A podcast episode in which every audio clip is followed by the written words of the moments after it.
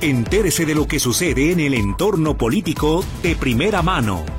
Está usted en Política en Directo.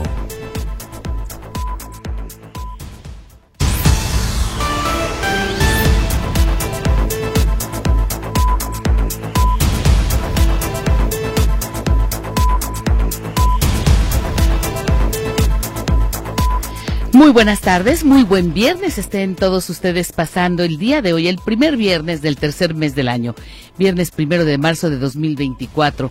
Un viernes en que para muchos enterarse por la mañana que en cuanto dieron las 12, que en cuanto comenzara este tercero mes del año, ya estaban arrancando sus actos de proselitismo, sus campañas, los candidatos. En este caso, en el caso local, hacia la gubernatura de Jalisco, el inicio de las campañas, de acuerdo con lo que informó el gobierno estatal, se dio sin ninguna novedad. El gobierno de Jalisco dice que tras registrarse los primeros eventos de aspirantes a la gubernatura durante la madrugada no hubo novedad, es decir, un saldo blanco. Es un comunicado el que envió el gobierno estatal. Pero antes de ir a los detalles, a lo que está pasando en este día, donde la nota principal es precisamente el arranque de las campañas y lo que se viene en cuanto a los actos programados, tanto por los aspirantes, los candidatos a la presidencia de la República, como a nivel local a la gubernatura. Saludamos a Roberto Álvarez. Él es el responsable de la conducción técnica del programa. También saludamos a Brenice Flores, ella ya mucho mejor si usted tiene oportunidad de comunicarse, la encontrará mejor de salud. Ella atiende las líneas telefónicas que ponemos a su disposición, el 33 38 13 15 15 y 33 38 13 14 21. Si usted prefiere el WhatsApp o el Telegram, solamente le pido póngame su nombre y le recuerdo que no me es posible reproducir videos en este momento. El teléfono es el 33 22 23 27 38 33 22 23 27 38. Como todos los días saludo a los desvelados que a la una de la mañana escuchan este programa, también a quienes lo hacen a través de la internet o a través del podcast en la página de las noticias. Y le deseo a usted que comenzaron este viernes las campañas a la gubernatura, también comienza la veda electoral, esta que obliga a todos los niveles, a los tres órdenes de gobierno, a suspender la difusión de sus actividades oficiales. La presidenta del Instituto Electoral y de Participación Ciudadana, Paula Ramírez, recordó qué excepciones marca la ley, qué deben y no deben de hacer las autoridades. No se puede en este periodo, totalmente está prohibida, la propaganda gubernamental para los tres órdenes de gobierno. Las excepciones, ¿cuáles son? Son lo que tiene que ver con el renglón de la educación, lo que tiene que ver con las acciones hacia el mejoramiento de la salud o el cuidado de la salud de los ciudadanos y las acciones del área de protección civil.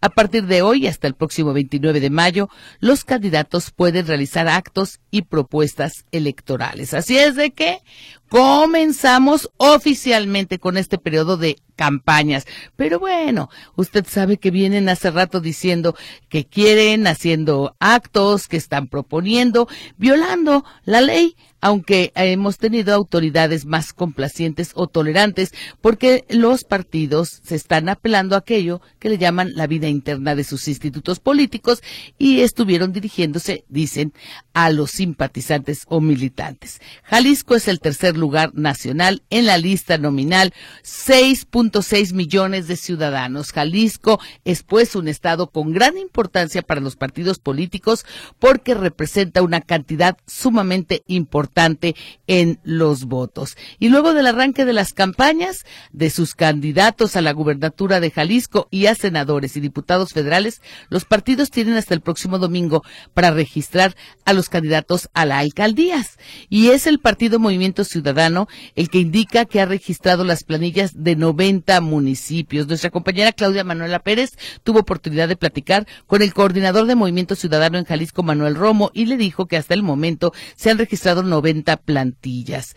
Prácticamente, dijo Manuel Romo están en la última parte de definir quiénes quedarán y dice que de la agenda de cada municipio para poder hacer el registro se va a recibir a Tlajomulco, también al municipio del Salto, el de Puerto Vallarta y están registrando el de Autlán de Navarro. Fue lo que dio cuenta en el transcurso de la entrevista que tuvo con nuestra compañera Claudia Manuela Pérez. Recordamos que el plazo vence el último minuto del próximo domingo 3 de marzo. Y mire, el día de hoy, después de la pausa, estaremos platicando con quien fuera presidente de Morena en Jalisco, con Hugo Rodríguez. Un Hugo Rodríguez que en estos momentos está más tranquilo, más como observador que como participante activo en el proceso y nos dará sus puntos de vista de lo que está pasando, porque le mencionaba yo, por citarle el caso de lo que informó el dirigente estatal, el coordinador estatal de Movimiento Ciudadano Manuel Romo, acerca de las definiciones de candidaturas. Pero no es novedad que cuando hay algunos que se consideran merecedores y no son tomados en cuenta o no se les da una posición de la que consideran deben de tener porque tienen los méritos, los logros o han aportado lo suficiente o tienen el suficiente peso político, deciden migrar en otro partido. Llamó la atención, yo ayer le comentaba a usted que el Partido Movimiento Ciudadano convocó a los medios de comunicación para dar cuenta de lo que fue la incorporación oficial de Toñita, de la que era legisladora federal por Morena hacia las filas del Partido Naranja. Así es de que la senadora Toñita oficialmente renunció a Morena y se hizo emesista. Y me llamó la atención las declaraciones que dio la senadora cuando habla acerca de su salida y cómo es que decide incorporarse a Movimiento Ciudadano. Y lo que explicó, pues es de no entenderse porque decía Toñita que lo hacía porque le parecía un partido congruente en el sentido de que no hay tanto chapulín, de que allí no están recogiendo gente de otros partidos. Y mire usted, lo dijo sin pensar que ella es lo que está haciendo, saliendo de un partido para ser acogida por este. Pero estaremos platicando con Hugo Rodríguez de algo particular que se está dando, tanto de los que estaban en Morena y que ahora los está recibiendo el Partido Naranja o viceversa, porque el día de hoy incluso circula un video en donde Claudia Delgadillo, la candidata a la gubernatura por la coalición Sigamos Haciendo Historia, que usted sabe es Morena y en el caso de Jalisco, Futuro Hagamos, además del Partido del Trabajo y el Partido Verde Ecologista. Ella posteó eh, imagen acerca de cómo está eh, incorporando a quien estaba antes en el partido Movimiento Ciudadano. Y es que me estoy refiriendo precisamente a cómo es que se está dando esta migración por parte de inconformes, inconformes con lo que está pasando, en este caso, en Tlaquepaque. En Tlaquepaque parece que no hay cuadros muy contentos, no están muy convencidos de cómo se han venido dando las cosas y bueno, pues están en estos movimientos quizá de último momento, quizá de último momento con los partidos políticos que yo le menciono. En el caso de Tlaquepaque es David García, que tiene la bienvenida y mensajes alentadores, incluso diríamos hasta afables y cariñosos por parte de Claudia Delgadillo a su equipo en Tlaquepaque tras su renuncia al Partido Naranja. Él renunció a Movimiento Ciudadano y el motivo principal, pues dicen, es el cacicazgo que ejerce allí la nena Limón, Marilena Limón, quien fue presidenta y que dicen es el poder tras el trono, es la que maneja los hilos y la que maneja a Citralia Maya, que está buscando la reelección en Tlaquepaque. Estaremos pues platicando de esto, del paso de unos a otros y de cómo se está dando el enroque o esta migración de guindas a naranjas y viceversa. Quédese con nosotros, pues, para conocer más detalles al respecto. En tanto, le cuento a usted que a nivel nacional, el día de hoy, Guadalupe Tadei, ella es la presidenta del Instituto Nacional Electoral, emitió unas palabras, pronunció un discurso con relación a la impresión de los millones de boletas para el arranque de campaña. Y decía que es un día histórico, que es un día histórico y que tiene gran importancia esta parte del proceso, sobre todo incluso se puso hasta más romántico, sentimental, porque dice que es un día muy importante para guardar hasta en nuestros corazones esta fecha, precisamente por lo que es el arranque de las campañas y el proceso de impresión de los millones de boletas que ya deben de estar listos, como toda la serie de recursos de esta tan singular elección, la más cara, la más competida, donde hay alrededor de 20 mil cargos en juego. Veinte mil cargos no es cosa menor y las disputas y las campañas apenas comienzan. Y estaremos, por supuesto, en este espacio dando cuenta de lo que está pasando al respecto. Y hay hoy trabajos relacionados precisamente con el arranque de este periodo de campañas. En el caso del diario La Jornada, expone que para dimensionar de los cargos que están en juego, para también ver lo que está en juego en este proceso electoral hacia junio próximo, que está el cargo de la presidencia, la composición en el Senado y en la Cámara de Diputados, esto a nivel federal, y las nueve gubernaturas, así como los congresos estatales, a excepción del estado de Coahuila, y las presidencias municipales, salvo las de Durango y Veracruz, en suma, más de 19 mil cargos a elegir que estarán reconfigurando el mapa político del país. Y expone en la jornada en un trabajo de análisis sobre el tema que con una añeja tradición presidencialista en México, Palacio Nacional concentrará la atención de los electores y en gran medida influirá en el rumbo de los otros cargos a elegir. A partir de las disposiciones legales, el INE fijó un tope de gastos de campaña para las candidaturas presidenciales en poco más de 660 millones de pesos. La cifra es el doble de lo ejercido en 2012, que fue de poco más de 328 millones y representa el 50% más que en la elección del pasado 2018.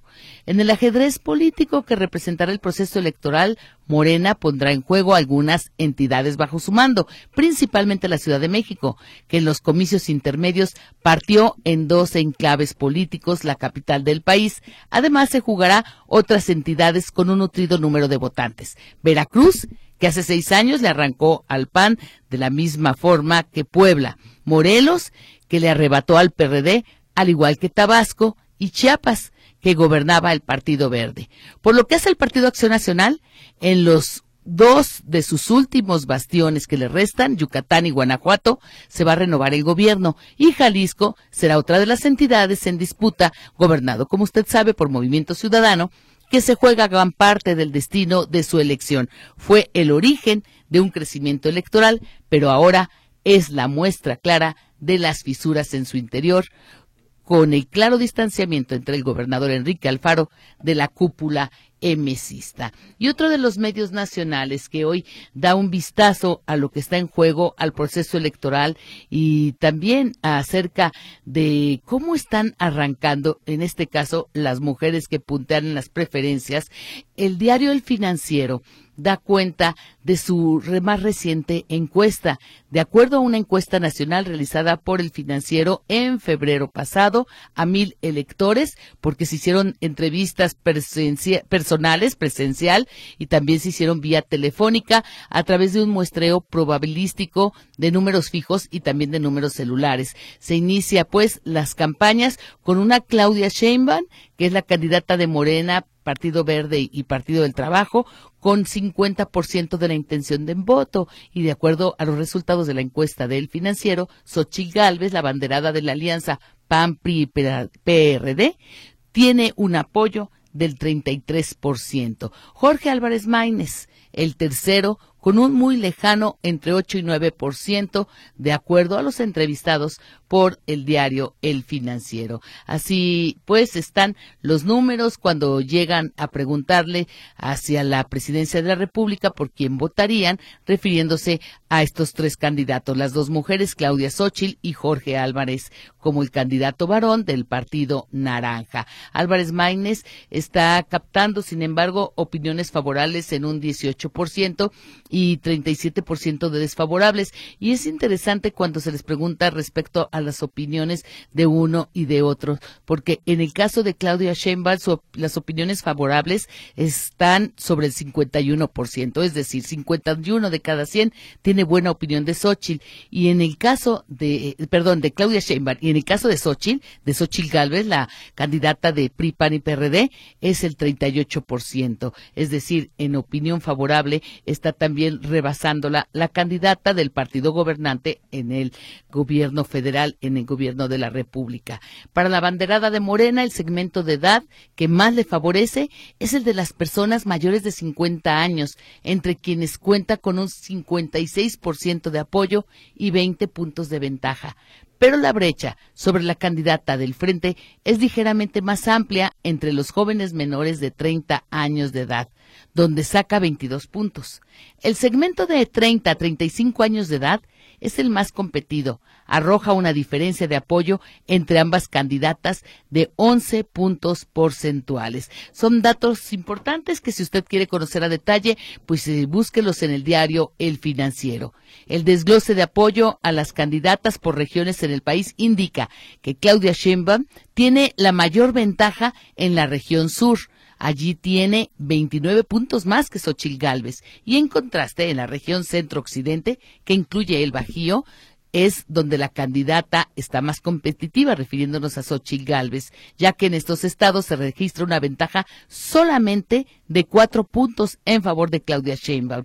En el centro y en el norte, las ventajas de Sheinbaum alcanzan entre 13 y y 18 puntos. Una encuesta muy interesante para conocer respecto al trabajo del financiero realizado en febrero pasado a mil electores. Y finalmente, otro de los medios que se puso a preparar algo relacionado con el arranque de las campañas con una visión nacional y que tiene que ver con la inseguridad es el diario El Excelsior, que elaboró un mapa de riesgos y que explica en el contenido de su información que este mapa fue realizado a falta de uno por parte de las autoridades responsables de la seguridad pública y que está hecho tomando en cuenta las estadísticas de asesinatos, atentados con armas de fuego, ataques diversos, secuestros, desapariciones y amenazas que sufrieron 249 precandidatos,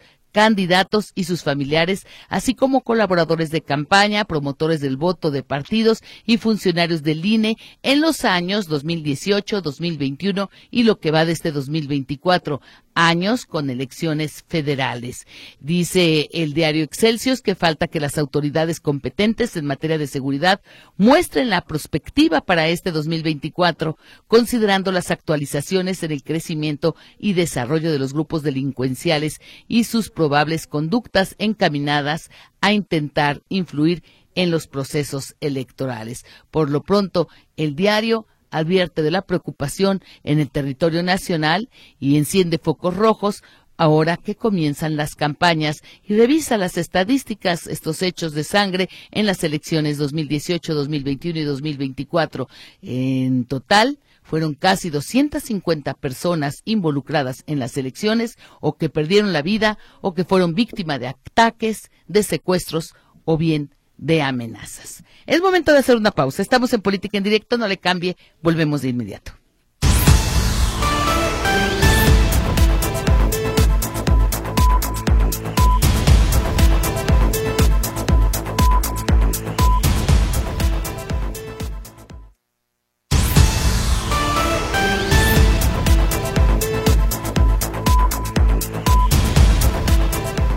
Continuamos en Política en Directo y agradecemos a Hugo Rodríguez, exdirigente estatal de Morena, que nos tome la llamada para que nos comparta cómo está viendo este arranque. Y lo comentaba yo al, al comienzo del programa, que lo está viendo tranquilo, que no está activo, que no está acompañando a los candidatos y que también está pendiente de lo que ha surgido en las últimas semanas, sobre todo porque se han levantado voces de morenistas quejándose de que en su partido los están ninguneando y están dejándole la mesa servida a otros que vienen del PRI, del PAN o del propio Movimiento Ciudadano. ¿Cómo le va, doctor? Muy buenas tardes.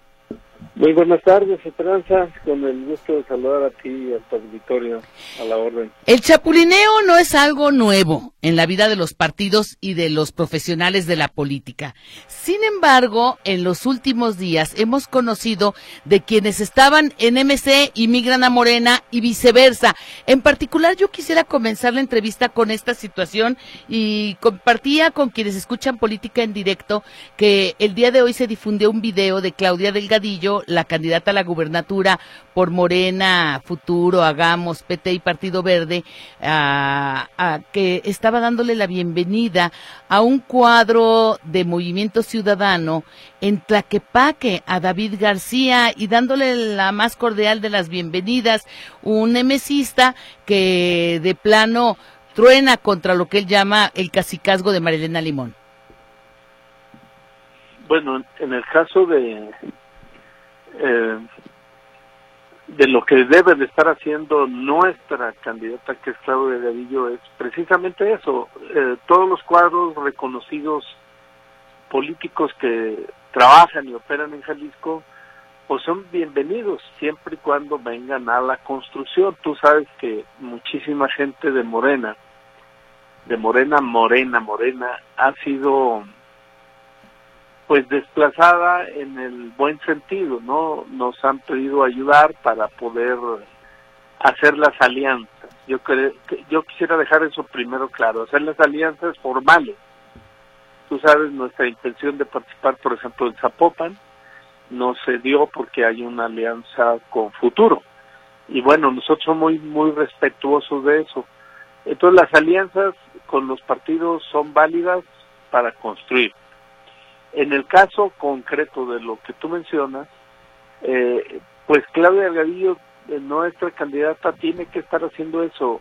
Todos los cuadros que a lo largo y ancho del Estado tienen un reconocimiento, no le hace que sea en otro instituto político, eh, será bienvenido pues siempre y cuando se venga a construir y yo creo que pues es válido lo que está haciendo Claudia. Doctor, pero cuando llegan a, dice usted, a construir y, y, con, digamos, su fuerza en la forma en que operan, en el sector o el peso que tienen en cuanto a jalar cuadros, a jalar gente, pero cuando esto va por encima de quien se siente con todos los méritos, el derecho, incluso los atributos para ser considerado, para ser tomado en cuenta y que dicen estoy siendo ninguneado y lo menciono porque en los últimos días y sobre todo a partir de febrero eh, pasado eh, se estuvieron presentando diferentes casos de militantes en Jamay, en Ocotlán, en La Barca, en algunos puntos de la entidad donde decían es que le están dando las candidaturas a gente que viene de otros partidos y que se viene porque ya no tuvo cabida en el partido político que militaba. Sí, este es eh, lo primero es reconocer que en la operación política interna nuestra están los mismos actores, los mismos actores eh, y obviamente estamos obteniendo los mismos resultados. No hay una buena operación, eh, que esa operación sea que las personas que salieron afectadas en el proceso federal, pues esos que salieron molidos, pues se les apapache en el tema local. Los que salen afectados en el tema local, pues se les cumple en, en el tema municipal. Y normalmente los cuadros y los equipos se mantienen y se sale unido cuando le mienten a la doctora Claudia Sheinbaum, cuando le mienten a, a, Claudia Delgadillo, bueno, eh, mienten en qué sentido? Bueno, encuestas que no son reales, ¿verdad? Y lo sabemos toda la gente morena, se empieza a generar una molestia que es real, esa molestia persiste, está, pero no es que se reemplace a esas personas por otras. Una cosa es la mala operación dentro del partido, que la hemos venido mejorando en Jalisco, tan solo porque tenemos un edificio, tenemos un partido, tenemos un consejo político que antes ni eso teníamos, a diferencia de otros estados. Entonces hoy avanzamos, pero todavía hay muchísimo por hacer y lo primero que tenemos que sacar, hacer es sacar a toda la gente que viene de otros lados que no les interesa Jalisco. Sí me, sí me explico, Esperanza, yo no estoy hablando mal de nadie. Eh, doctor, estos últimos son muchos los que vienen a Jalisco pero que no están interesados en el bien de Jalisco. Sí, o, sea, yo no estoy hablando mal de nadie, estoy diciendo que la gente de Jalisco poner, tenemos que ponernos de acuerdo, porque los que vienen de fuera, que no les importa Jalisco, se acomodan muy rápidamente. Y no estoy este descubriendo el hilo negro. Entonces vuelvo y repito, si, si todos los cuadros que realmente operan en el Estado, vamos a decir, como dice coloquialmente, eh, el, el, movimiento. Si el que tiene gente, bueno, pues es de reconocérsele que busque otro espacio, ¿verdad? Y, bueno, pues esto vamos avanzando en Morena y las bancas juegan esperanza y, y lo vemos desde el más alto nivel, ¿no? Eh, ¿Qué opina de, dice usted que se ha mejorado, doctor, en lo que se refiere a la organización? Eh, no solo tener un edificio o una sede, sino operar y buscar la unidad. Pero ¿qué opina de la exigencia todavía de algunos quejosos, de algunos inconformes por este tema del reparto de las candidaturas que insisten en que quede fuera del partido, quede fuera de la presidencia del partido Katia Castillo? Porque a ella le atribuyen las malas decisiones o el permitir que lleguen otros y salgan beneficiados injustamente, que esa es la lectura que se le da. No, necesitamos, yo te lo digo con pleno conocimiento de causa. Nosotros necesitamos platicar muchísimo con los compañeros para explicarles que no es un problema de Katia, o sea, necesitamos organizarnos porque no podemos tener eh, dentro de Morena un partido bolchevique de masas ahí donde haya purgas, ¿verdad? Claro, antes se mataban en esas purgas, nosotros no vamos a hacer eso, pero el, el presidente Andrés Manuel cuando planteó la salida del PRD, pues no dijo que tenía una varita mágica para arreglar todo, ¿verdad? Y ya cuando llegó a la presidencia dijo, pues yo no me voy a meter en Morena y, y en muchas cosas, créemelo, no se metió, aunque la gente a veces que es su detractora no lo crea. Y eso que no se haya metido también tuvo una parte pues un poco negativa porque no se metió un orden desde de, de arriba para abajo como el presidente dice casi en todo lo que se refiere al gobierno pero bueno, después de todos los vicios de lo que era el PRI, que lo conocemos perfectamente, porque militamos en él, ¿verdad? O sea, no, yo no voy a esconderme. Eh, después de todos los vicios, ahora nos fuimos al otro extremo, ¿verdad? Donde el presidente ya no quiso intervenir en el día a día del partido en Morena. Él dijo, bueno, pues allá ustedes y, y si siguen tan mal, hasta el nombre le quitamos.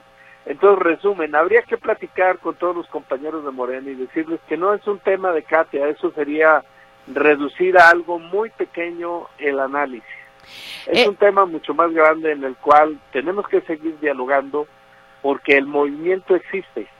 Eh, La gente que viene de otros lados y que no les importa Jalisco dicen, bueno, lo, el, es que Morena no existe, sí estamos de acuerdo a lo mejor Morena no pinta todavía como una organización estructurada, institucionalizada, etcétera, que haga un buen uso del dinero que le da el pueblo a través de, de la representación electoral. No, no, no, no nos referimos a eso.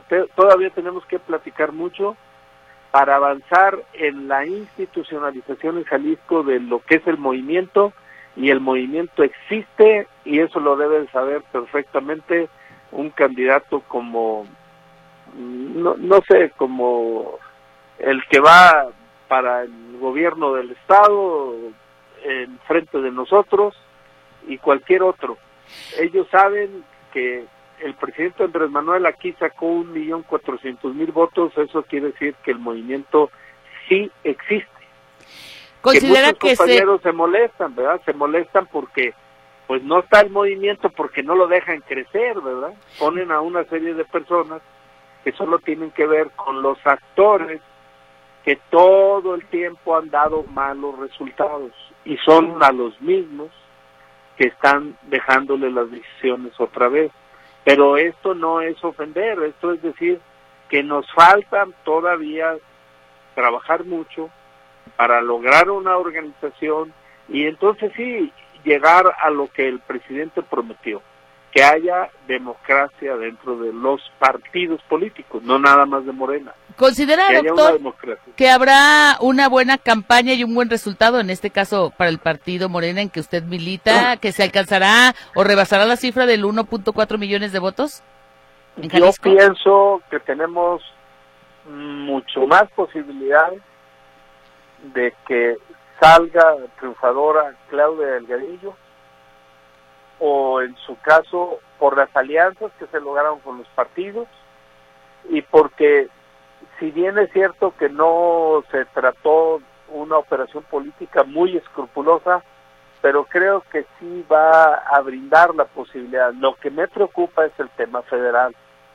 El tema federal sí, sí está preocupante porque hay bastantes distritos que los necesita la futura presidenta de la República y que esos distritos no van a salir y, y obviamente no es ofender, es que algunas personas eh, que se pusieron en algunos lugares pues no vota por ellos ni su familia, ¿no? A ver, se vale decir nombres, denos algunos ah, ejemplos. Doctor Hugo Rodríguez, ¿por qué o qué distritos, qué distritos no, estarían saliendo? Yo me, estoy, yo me estoy excediendo en tu programa con la confianza que hay y con la oportunidad que siempre nos has dado de hablar abiertamente.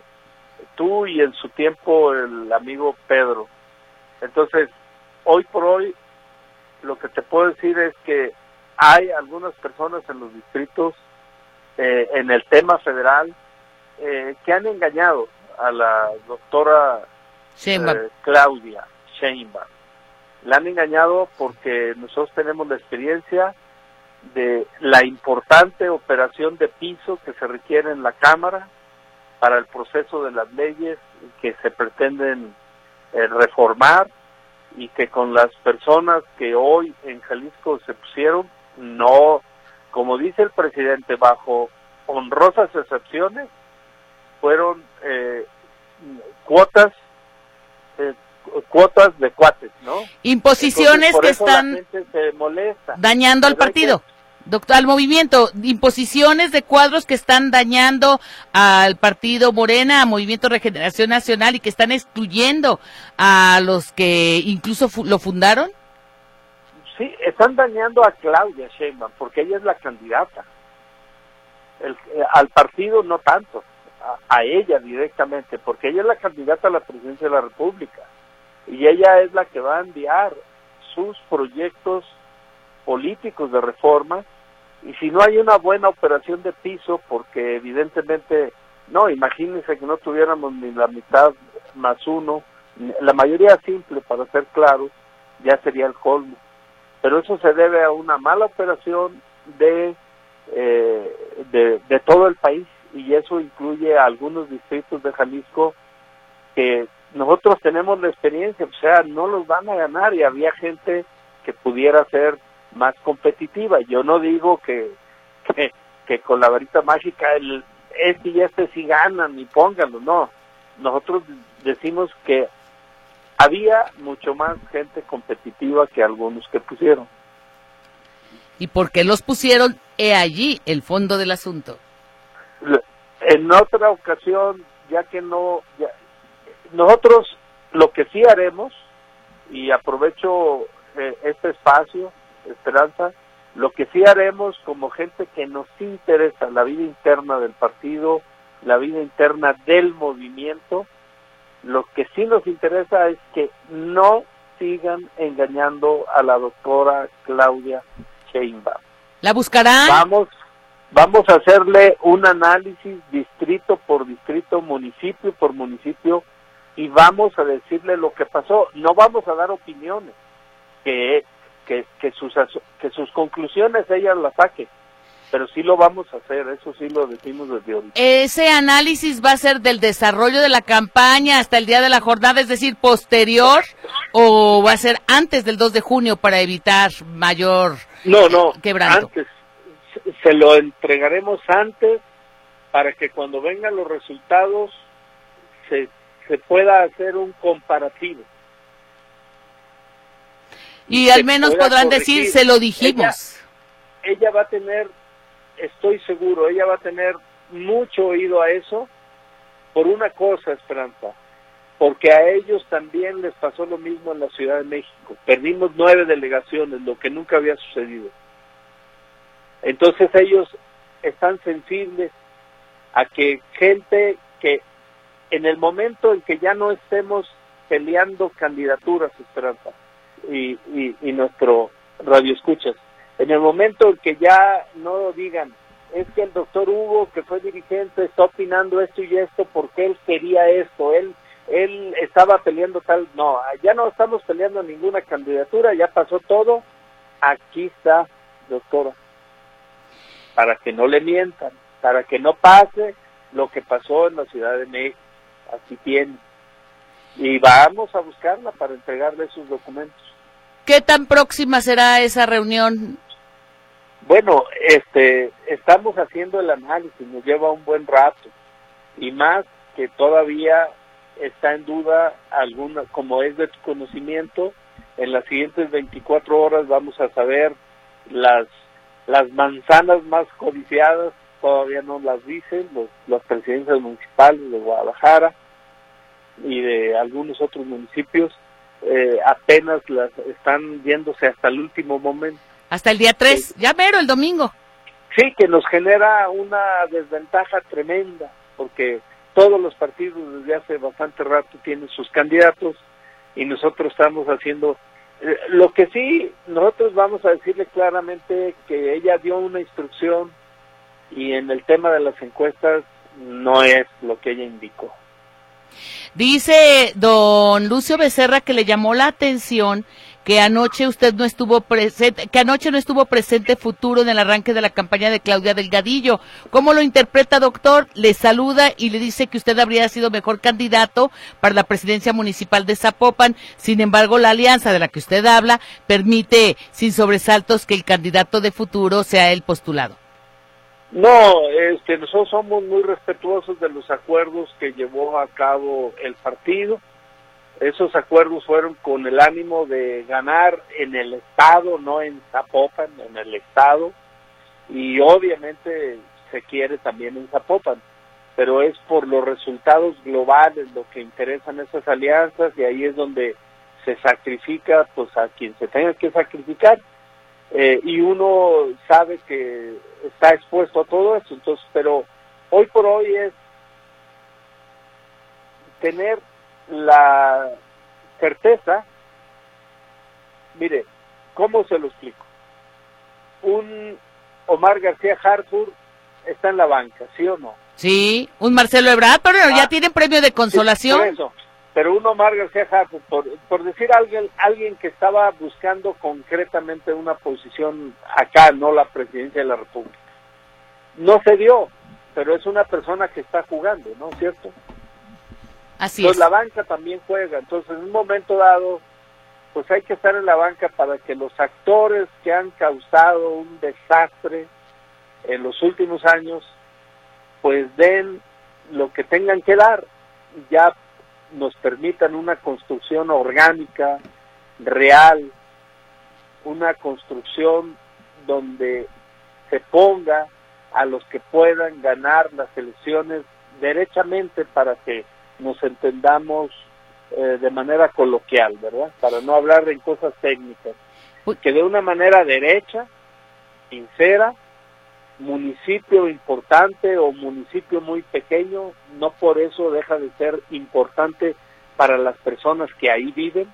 Entonces la importancia la tienen todos, desde el más pequeño hasta el más grande, colocar en la posición que el pueblo dice a los mejores cuadros, no a los que dicen los actores que han hecho cada experimento con nosotros, que no sabemos por qué, un, un, o sea, con esta, ¿dónde está la frustración? La frustración está que siendo un partido y un movimiento tan fuerte como es lo que ha generado este presidente, quieran o no quieran los que no les gusta, no haber tenido la inteligencia de aprovechar todo esto para crecer mucho en los estados.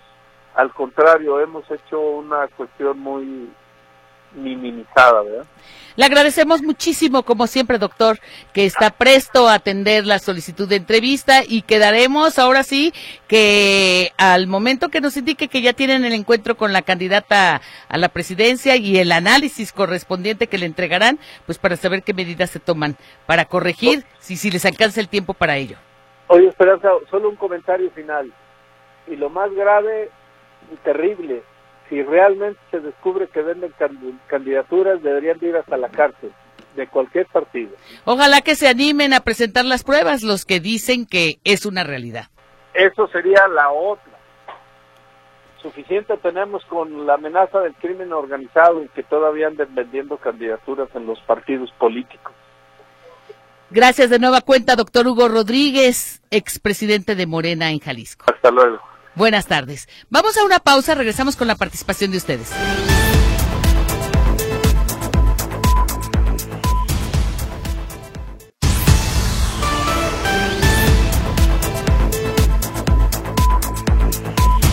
Continuamos en Política en Directo. Gracias a todos por su participación. Sergio Segura dice, eh, ¿Por qué a los jóvenes siempre les llega la ayuda económica sin falta, pero a los enfermos de cáncer y a otras personas con enfermedades no les llegan a tiempo sus medicinas? ¿Será porque los jóvenes sí pueden ir a votar? ¿Será por la hipocresía de Morena? Pregunta don Sergio Segura. Marilu Morales también escribe para hablar del saqueo que hace, dice el presidente López Obrador. Hoy se ve en los hijos zánganos, en sus amigos, en su familia, su gabinete y con el acarreo pagado con nuestros impuestos, bandidos, socios del Chapo, etcétera. Dice que no hay medicinas oncológicas para niños enfermos o hay medicinas caducas y por otro lado, las aguas negras que llevan los drenajes. Este es un premio para los gobiernos rapaces. La señora Martínez manda una imagen donde se exhibe una mm, supuesta narcocandidata y pues está haciendo réplica de lo mismo. Don Ricardo Villanueva quiere saber quiénes no son candidatos jaliscienses para votar por capitalinos, porque los de Jalisco deben de votar por jaliscienses. Esa es su opinión. Acerca de la entrevista con el doctor Hugo Rodríguez, lo felicitan por su valentía. Es Carla Gómez la que se comunica. Margarita Méndez dice que el presidente puede ir a los Estados Unidos a la cumbre. Nadie le dice que no vaya. Esto es lo que debe hacer como parte de su trabajo. Y respecto al partido Movimiento Ciudadano, habrá meeting con el candidato a la presidencia y a la gubernatura. ¿Por qué no pueden solos?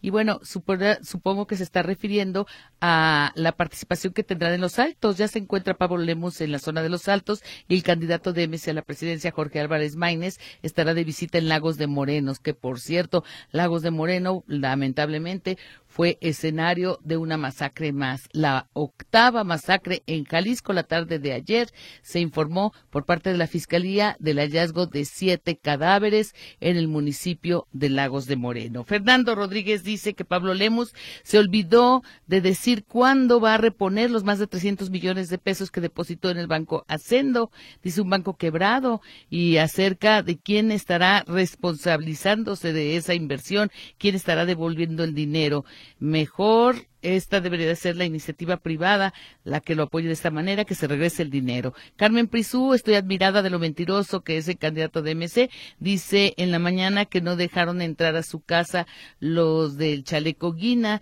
guinda porque van a robar su casa y dice que hay gente muy desinformada. Javier Magaña manda saludos a quienes escuchan este espacio y considera que Claudia Sheinbaum tiene todo lo que le ha permitido como en el colegio Repsamen. Dice que debería de renunciar a su cargo. Ignacio Vázquez habla del chapulineo político. Y de parte de la entrevista que tuvimos con el doctor Hugo Rodríguez al respecto, dice que es la cultura de los políticos, no saben distinguir porque andan de un partido a otro, es decir, buscan su conveniencia. Eh, Margarita Méndez, eh, ya expresé relacionado con lo que el presidente dijo tras eh, imponerse el visado por parte de Canadá y cómo es que el presidente afirma que no tomará represalias, pero que está en duda su participación en la cumbre. Buenas tardes, tengo varios días queriendo comunicarme a un centro médico de Occidente y Pediatría y no me deja su nombre, es Juan Dueñas, Juan Dueñas escribe de otro otro tema. Él dice que el teleprompter fue listo para dictar el discurso retórico a la candidata Xochil Gálvez porque le parece que no es capaz de retener el mensaje que quiere transmitir. Carlos Oseguera habla de un accidente en la zona posterior al aeropuerto, dice eh, rumbo a Chapala, un tráiler y varios autos involucrados en un accidente y suponemos el caos en la zona. También agradecemos vía Telegram a quienes se comunican, preguntan que cuándo será la entrevista con Claudia Sheinbaum y de parte del doctor Hugo Rodríguez. No lo especificó, entendí que no tienen concluido el estudio que le estarán presentando. Genaro Guadalupe también se comunica. Él dice que él es simpatizante del partido Morena, pero no le daría un voto a Salvador Caro Cabrera, aunque esté militando en Morena y apoyando a Morena. Él no está de acuerdo, pues, que los MC se pasen al partido Guinda. Alguien me envía la imagen de una credencial, no me da el tiempo suficiente para leer los datos y lo que me informan, le contesto en privado y que si no se puede mencionar de los grandes logros y de las mega obras que está haciendo la actual administración, es Sergio B. el que pregunta. Bueno, le hablaba yo de la veda, la veda que se anunció y que está vigente hasta el próximo 29 de mayo. No puede haber propaganda política, solamente en temas de salud, educación y protección civil, pero los tres órdenes del gobierno tienen que cesar con sus mensajes.